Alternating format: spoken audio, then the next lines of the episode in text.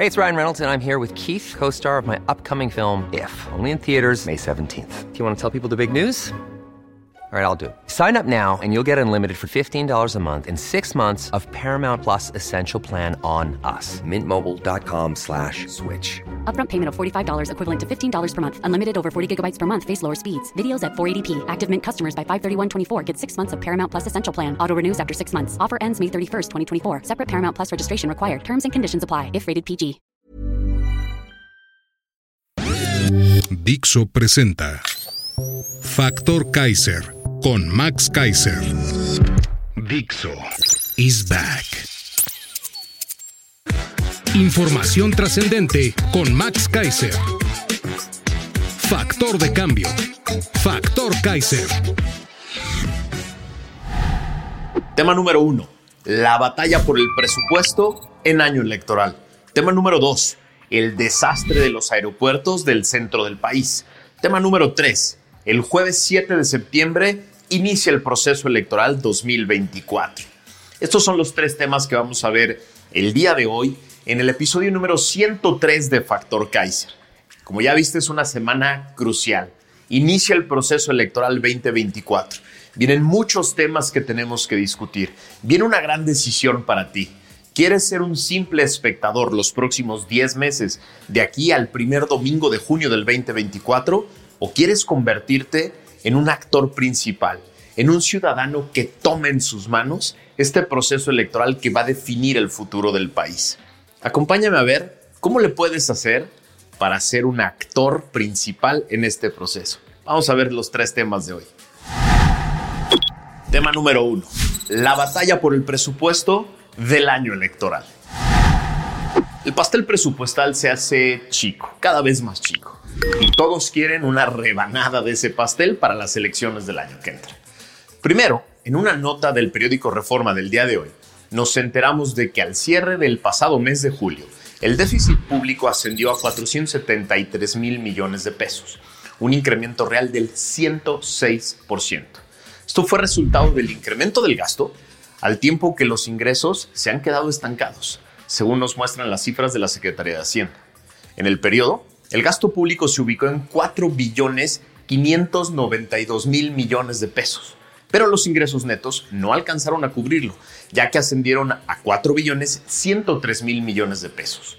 Los ingresos cayeron marginalmente, en 0.1% respecto al mismo periodo del 2022, como consecuencia de menores ingresos petroleros y una caída en la recaudación del IVA, que ha sido afectado, entre otras cosas, por la apreciación del tipo de cambio, si ese que tanto presumen. Si bien los ingresos petroleros mostraron una mejoría, tuvieron una reducción anual del 22.5% al sumar 626 mil millones de pesos. ¿Por qué? Porque vendemos el petróleo en dólares y recibimos menos pesos.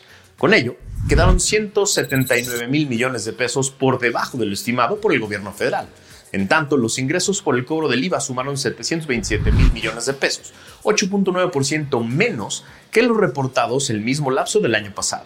Mientras que el gasto creció 4.9% a tasa real anual, en buena medida por un mayor costo financiero de la deuda y mayores subsidios. El costo financiero de la deuda se ubicó en 608 mil millones de pesos, un incremento real del 25.9% al cierre de julio pasado. En este contexto de menos ingresos y más presiones de la deuda y un tipo de cambio que hace más pequeños los ingresos petroleros, viene la gran batalla por el presupuesto que se ejercerá en pleno año electoral. El presidente y su partido en el Congreso ya amenazaron, por ejemplo, al Poder Judicial de que les van a poner un raspón inconstitucional a sus ingresos.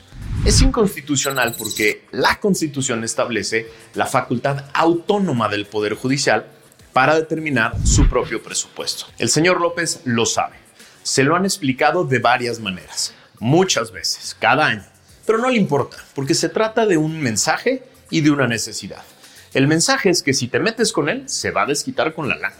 La necesidad es que en año electoral necesitará de mucho flujo de dinero que ya no tiene, como ya vimos, para llenar las cuentas de débito de su mercado electoral. La misma amenaza recaerá sobre otros órganos autónomos y sobre estados y municipios. Presidente y Morena tratarán de trasquilar a todo órgano, entidad o institución que puedan para que en año electoral puedan hacer varias de las siguientes cinco cosas. Uno, llenar las cuentas de débito de su mercado electoral a través de sus programas sociales. Dos, llenar de dinero sus obras emblema para hacer varias fiestas de inauguración con tintes electorales llenas de fotos y llenas de celebración. Tres, seguir subsidiando la luz y la gasolina para poder presumir que su política energética es un éxito, que no lo es. Cuatro, llenar de dinero a sus gobernadores y a sus presidentes municipales, los de Morena, para que le desvíen a campañas de su partido. 5. Mantener el gasto en programas estratégicos como los del campo y otros subsidios para mantener contentos a sus aliados electorales. Todo eso cuesta un dineral que no tiene y que tratará de inventar y sacar de donde pueda. La batalla será brutal. ¿Qué hubiera hecho un buen presidente? Un buen presidente estaría alejado del proceso electoral, porque estaría gobernando para todos los mexicanos y no solo para promover los intereses de su partido. Así, un buen presidente se ocuparía de maximizar el presupuesto existente en las necesidades más apremiantes de toda la población, como la salud, como la seguridad, la contención de la violencia o el combate a la pobreza. Eso haría un buen presidente, uno que sabe que en la democracia el titular del Ejecutivo gobierna para todos, mientras los partidos son los que dan la batalla electoral. Tema número 2. El desastre de los aeropuertos del centro del país. Una tormenta de pésimas decisiones invade al que pretendía ser un sistema de aeropuertos del centro del país. Por un lado, el Aeropuerto Internacional de México, el Benito Juárez, se cae a pedazos, porque el impuesto conocido como TUA, que es la tarifa de uso de aeropuerto, que nos cobran a ti, a mí y a todos los pasajeros cada que volamos desde ahí, en lugar de estarse destinando a mantener en pie y en buen funcionamiento a este aeropuerto, se destina al pago de los bonos que financiaban sin gasto público la construcción del NAIM, del nuevo aeropuerto de Texcoco, que se canceló por capricho. Ayer nos enteramos, en una nota de la plataforma Expansión, que la calificadora de riesgos Fitch Ratings cambió de estable a negativa. La perspectiva de estos bonos del aeropuerto cancelado también conocido como bonos MEXCAP, Mexico City Airport Trust, debido al recorte de operaciones del Aeropuerto Internacional de la Ciudad de México, el ICIM, que reducirá su flujo a fuerza de pasajeros y por ende su capacidad de captar TUA, de la que depende el pago de esta deuda. Fitch considera que la segunda reducción en el tope de operaciones por hora de 52 a 43 también puede exacerbar el riesgo de refinanciamiento de los bonos que vencen en 2026 y en 2028 por un monto total de 1.400 millones de dólares, el costo del capricho de la cancelación. La firma explicó que la calificación y perspectiva reflejan la falta de solución efectiva para atender la congestión de pasajeros y la incertidumbre respecto al impacto que tendrá el Chaifa en la generación de nuevos ingresos. El alza de estos riesgos ha resultado en la baja de la perspectiva de varios aspectos de gobernanza corporativa y social. El Chaifa no levanta y por eso el gobierno recurre a la extorsión. Gracias a una columna de Carlos Matienzo en Reforma, sabemos hoy que desde el 1 de septiembre de 2023, por instrucciones del gobierno, todas las operaciones aéreas de carga del Aeropuerto Internacional de la Ciudad de México deben mudarse sin excepción al Chaifa. Sí, lo anterior a partir de un decreto que firmó el presidente en febrero de 2023, que originalmente daba tan solo 90 días hábiles para que todas las empresas de carga cumplieran la orden, el capricho pues. Pero finalmente lo pospusieron 40 días más, que ya llegaron. Según Matienzo, esta decisión fue criticada desde su inicio por la complejidad que implica trasladar toda una operación que no solo afecta a las empresas dedicadas a este servicio, sino fundamentalmente a sus usuarios que son compañías que comercian productos de alto valor que ahora enfrentarán una reducción de eficiencias en el transporte de sus mercancías. En el cambio, la Ciudad de México es la más afectada, pues la mayoría de estas operaciones tienen ese origen-destino y ahora tendrán que atravesar hasta ocho municipios adicionales del Estado de México. El aumento del costo de un flete que proviene de Iztapalapa, por ejemplo, prácticamente se ha triplicado con este cambio. Por si fuera poco, un tema que poco se ha abordado es el de la seguridad, dice Matienzo. El Chaifa se encuentra justo en una zona de alto riesgo de materia de criminalidad. Como cereza en el pastel, hoy nos enteramos de que el fallido aeropuerto de Toluca será el nuevo juguete del ejército mexicano, dando un paso más en la hipermilitarización de este país. Los afectados, tú y yo, todos los que utilizamos el Aeropuerto Internacional de la Ciudad de México, que no solo tenemos que soportar el espantoso y permanente olor a baño sucio en todo el aeropuerto, los pésimos servicios y los constantes retrasos, sino que, dicho por las propias empresas afectadas y por expertos, ahora tendremos que pagar boletos más caros y sufrir más retrasos y más complicaciones. ¿Qué hubiera hecho un buen presidente? Un buen presidente hubiera terminado la magna obra del nuevo Aeropuerto Internacional de México de Texcoco, que le iba a costar muy poco en términos de inversión pública, inaugurarla con bombo y platillo, crear la infraestructura que se requería para convertirlo en un gran hub continental y así resolver el desastre que hoy sufrimos en el centro del país en materia aeronáutica. Los costos de los caprichos son enormes. La buena noticia es que con un nuevo gobierno que tenga claridad sobre lo que debe hacerse para resolver este problema, podemos reconstruir esa magna obra y podemos rehacer el hub continental y la esperanza de inversión que todo esto implicaba. Sí, sí se puede reconstruir. Podemos hacerlo bien.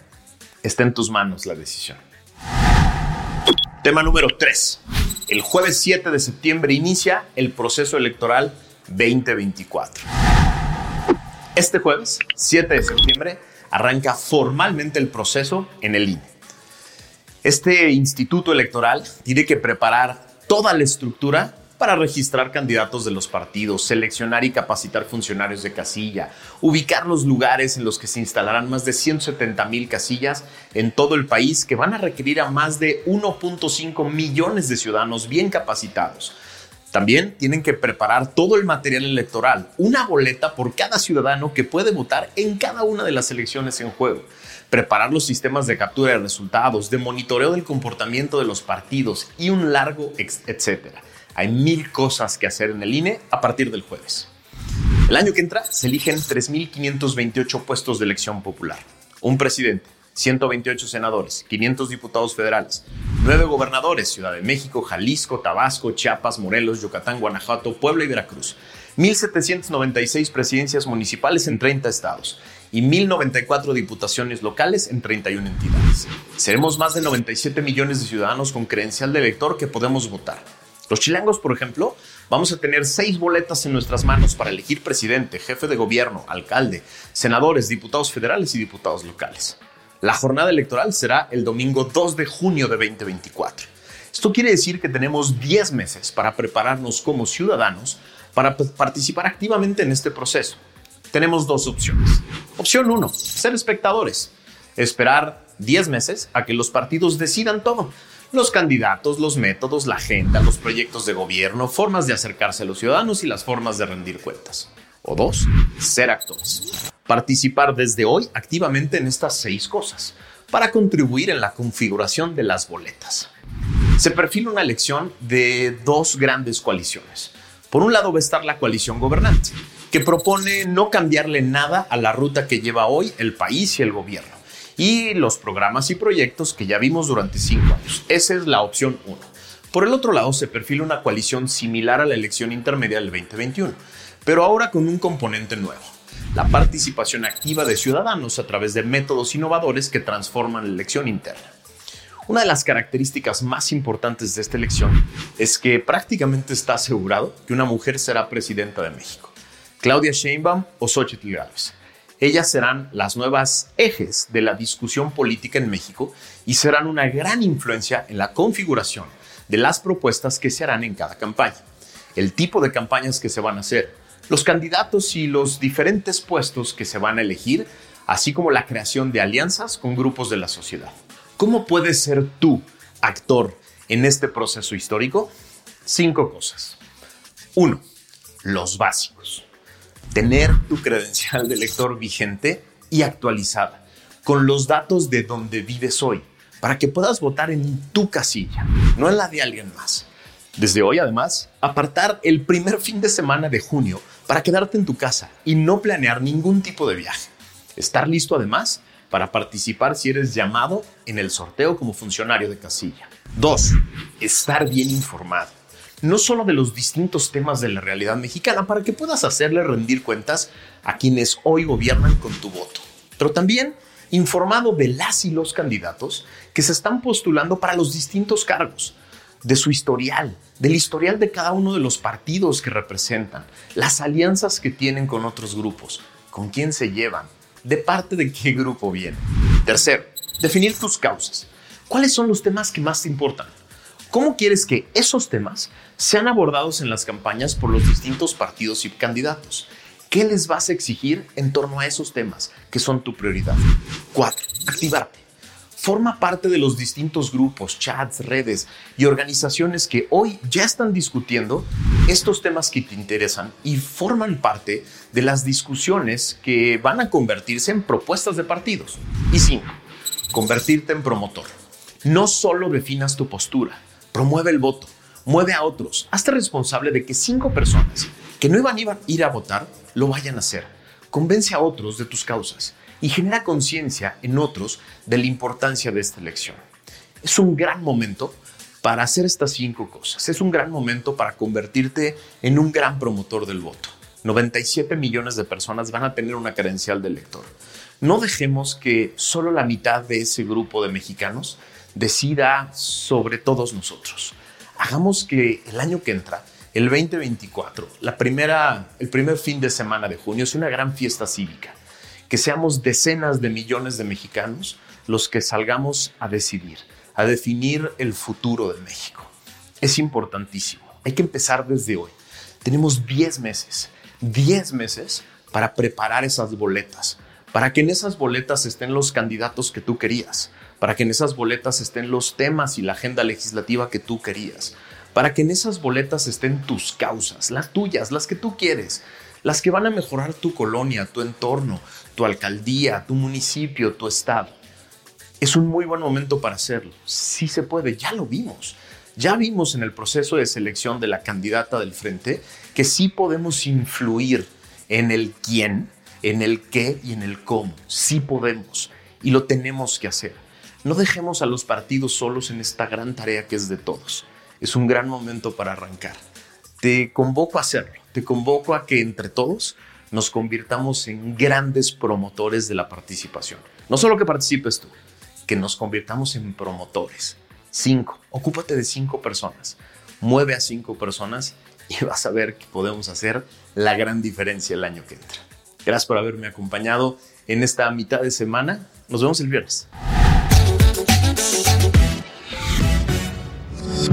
Dixo is back.